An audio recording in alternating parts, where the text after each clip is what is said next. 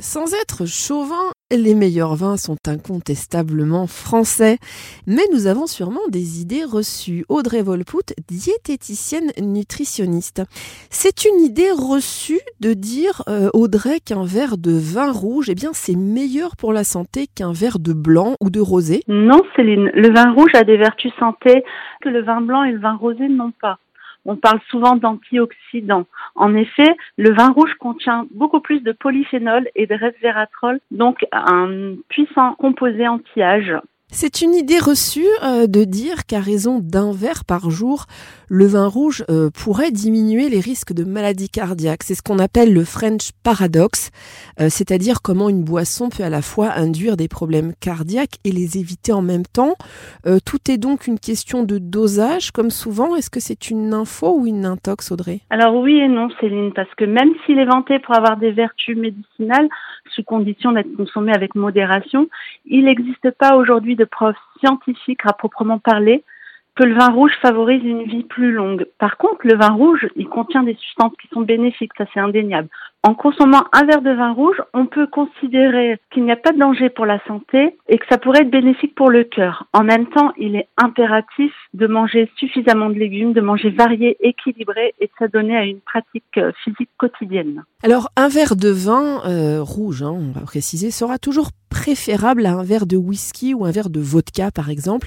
Est-ce que c'est une idée reçue ou c'est une réalité? Alors, idée reçue, Céline, parce que un verre de whisky standard contient également la même quantité d'alcool qu'un verre de vin. Et on sait que le whisky est également riche en antioxydants. Le whisky permettrait aussi de réduire un taux de cholestérol tout en stimulant un bon cholestérol. Alors Pline l'Ancien, qui était né en 23 après Jésus-Christ, a consacré un livre entier au vin qui s'appelle Histoire naturelle et il lui a prêté de nombreuses vertus comme d'être digestif, analgésique calmant, cicatrisant et il irait même jusqu'à dire que c'est excellent pour la peau. Alors d'après vos connaissances Audrey, est-ce que c'est une idée reçue tout ça ou pas du tout? Alors c'est des anciennes idées reçues hein, parce que dans l'Antiquité, le vin à l'origine, il était essentiellement un breuvage magique, un médicament en fait. Les médecins anciens le prescrivaient en distinguant soigneusement les vertus. Euh, dans son livre, Pline constate que l'homme a créé à peu près 180 sortes de vins différents. Ils avaient tous une vertu différente aussi. Certains étaient recommandés pour euh, la constipation, d'autres pour l'estomac, pour faciliter la digestion. Mais de nos jours, avec les études qu'on a fait et la médecine avançant, on sait très bien que l'alcool est quand même une substance toxique et un poison pour l'organisme. Alors, parlons un petit peu cuisine.